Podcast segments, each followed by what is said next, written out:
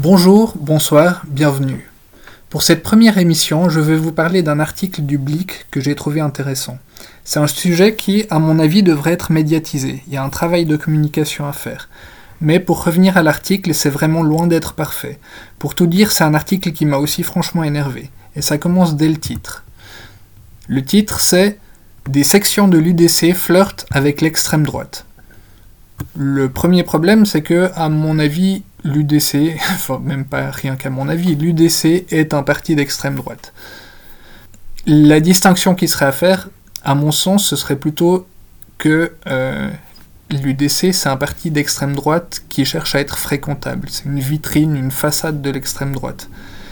Et ce que l'article cherche à dire, c'est que euh, des, des sections de l'UDC flirtent avec une extrême droite infréquentable, des groupuscules d'extrême droite. Euh, je vais continuer à la lecture de l'article et puis je vais essayer de commenter un peu en cours de route. À quelques semaines des élections fédérales, l'UDC fait face à des critiques de plus en plus virulentes. Il lui est reproché de ne pas garder ses distances avec certains groupes d'extrême droite, dont Jungetat. Alors Jungetat, j'ai été regarder en vitesse euh, de quoi il s'agissait précisément. Alors sur le site du Parlement, on trouve une note euh, qui cite le service de renseignement de la Confédération et qui dit Jungetat est un groupe dont le potentiel de violence est élevé.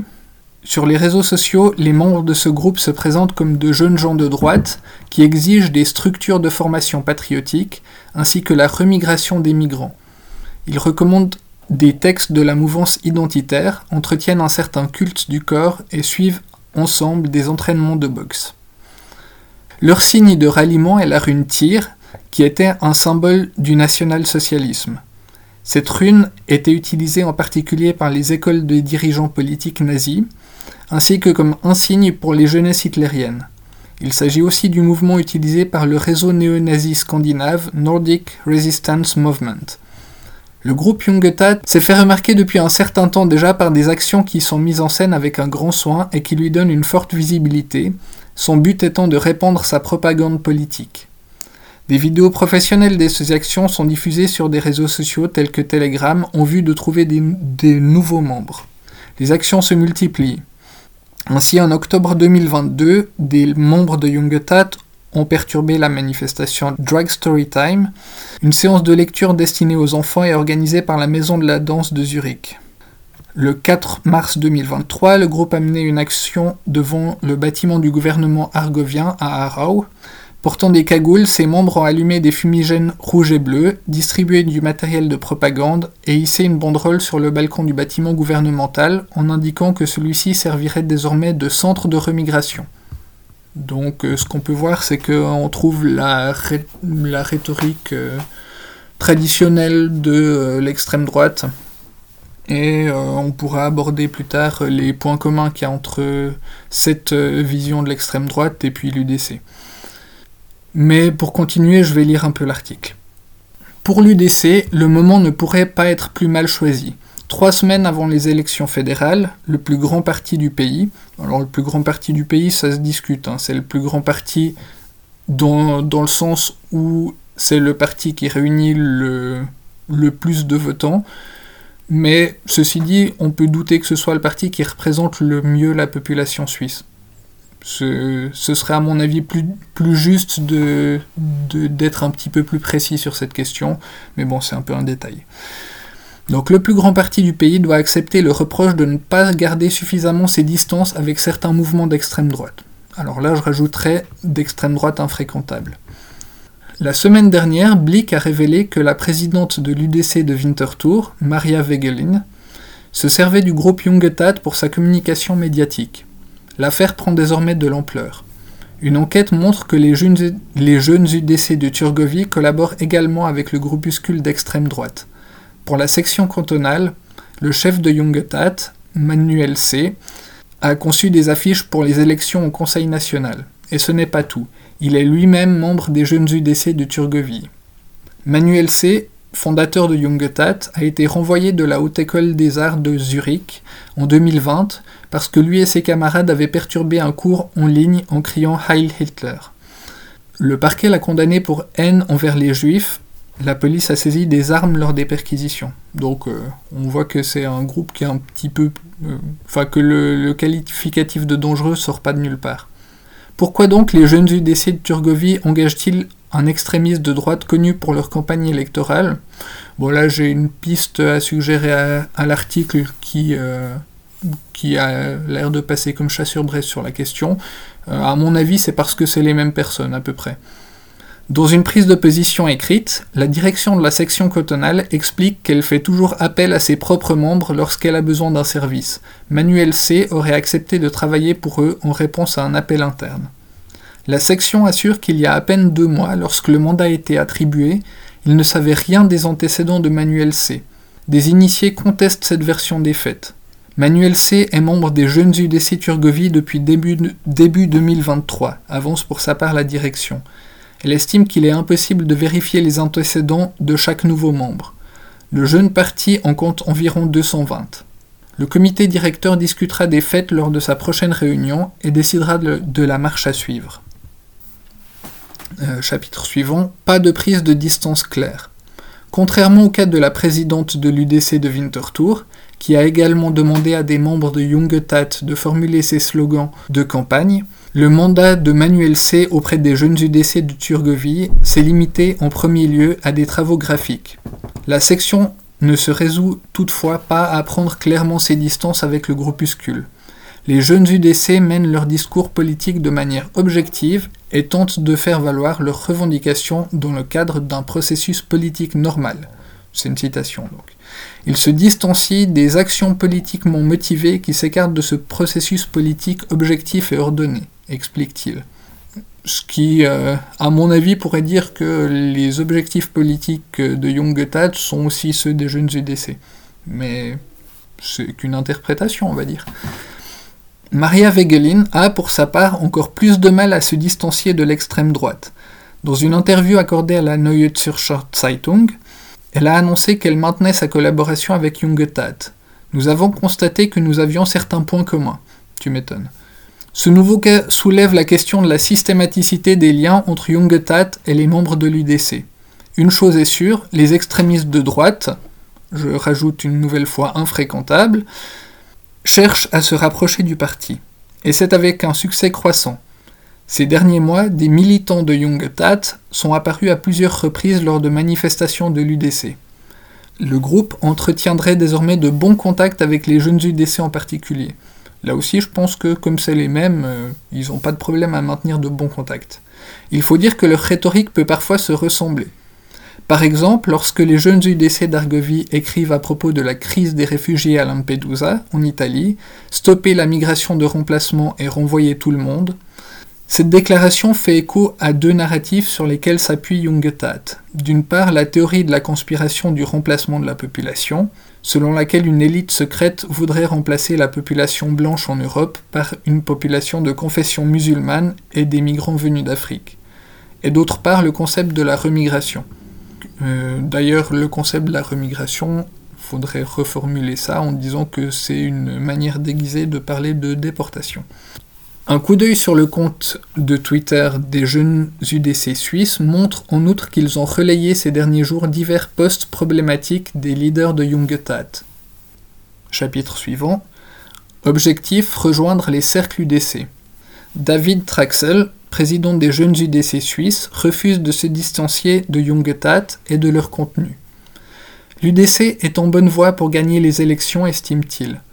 Les médias veulent l'empêcher et essayent donc de placer l'UDC de manière obsessionnelle dans le coin de l'extrême droite. Pourtant, c'est sa place légitime, il me semble. Il ne veut pas commenter les contacts avec le groupe Jungetat. La tactique du groupe de Manuel C semble porter ses fruits. De l'extérieur, ses membres se présentent comme branchés et patriotiques. Leur objectif, se rapprocher des milieux UDC. Cela n'a rien d'anodin.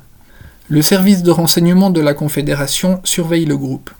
Par ailleurs, l'autorité policière européenne Europol a récemment mis en garde contre sa stratégie de communication inédite. Plusieurs procédures pénales sont en cours contre Manuel C et ses acolytes, notamment pour incitation à la haine, dommage à la propriété et violation de domicile. La direction de l'UDC continue de garder le silence. Blick a interrogé à plusieurs reprises le président du parti, Marco Chiesa, sans réponse. En revanche, il y a une semaine, Marco Chiesa a posé devant le palais fédéral avec des militantes du collectif féministe d'extrême droite Nemesis.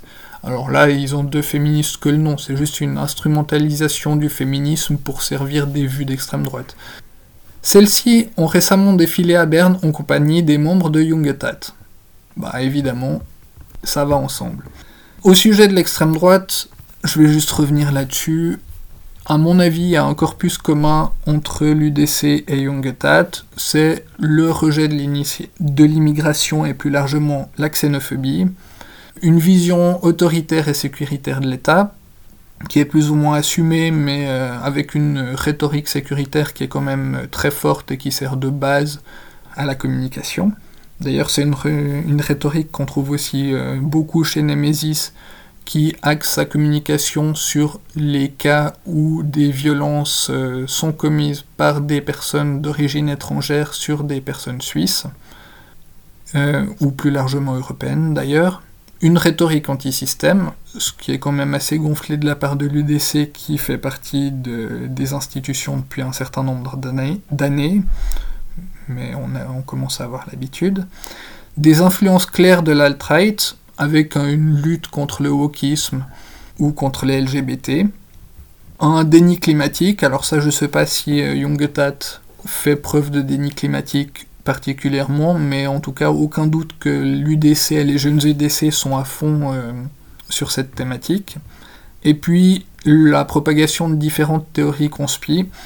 Donc euh, on a le grand remplacement, le nouvel ordre mondial qui sert à expliquer toutes sortes de choses, et puis euh, on sait que quand on parle de ces thématiques-là, le complot juif est jamais très loin.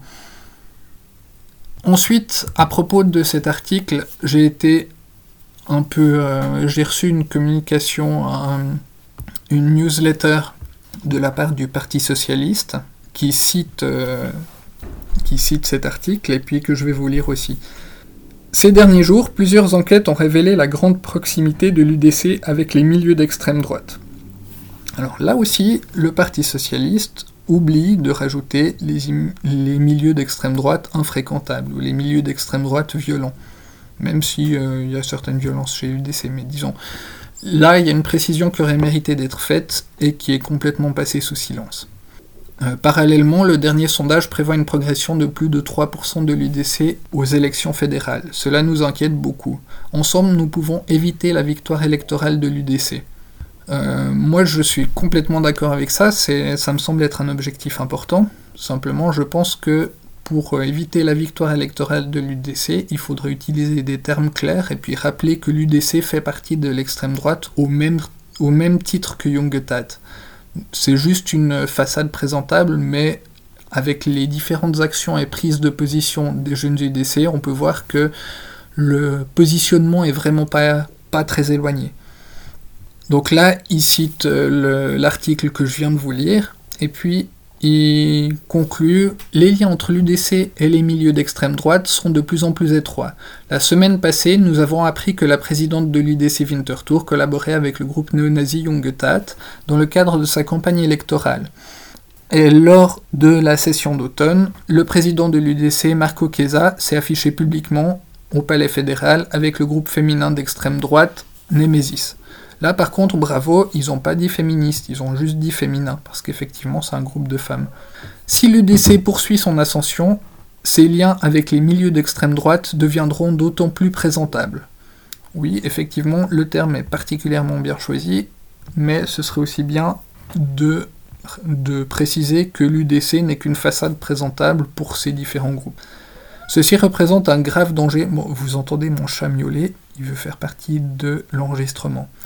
Ceci représente un grave danger pour notre démocratie, comme en atteste l'article paru dans le Blick. Voilà, là-dessus, rien de particulier à dire. Ma conclusion, et puis je vais répéter un petit peu ce que j'ai dit euh, tout au long de cette lecture, c'est que c'est important, à mon avis, de montrer ces liens. Les électeurs UDC à l'heure actuelle, ils peuvent faire semblant de l'ignorer, ils peuvent faire semblant de se présenter comme euh, un parti de droite à peu près comme les autres, et il faudrait que ça devienne plus difficile pour eux. C'est important de choisir du vocabulaire, adapté aux circonstances. Il faut arrêter de faire croire que l'UDC est un parti comme les autres, même si les partis de droite peuvent s'aligner et faire des alliances, comme on l'a vu. Le fait de mentionner systématiquement que l'UDC n'est qu'une façade pour ces groupes-là, ça rendrait les alliances avec les partis de droite plus difficiles.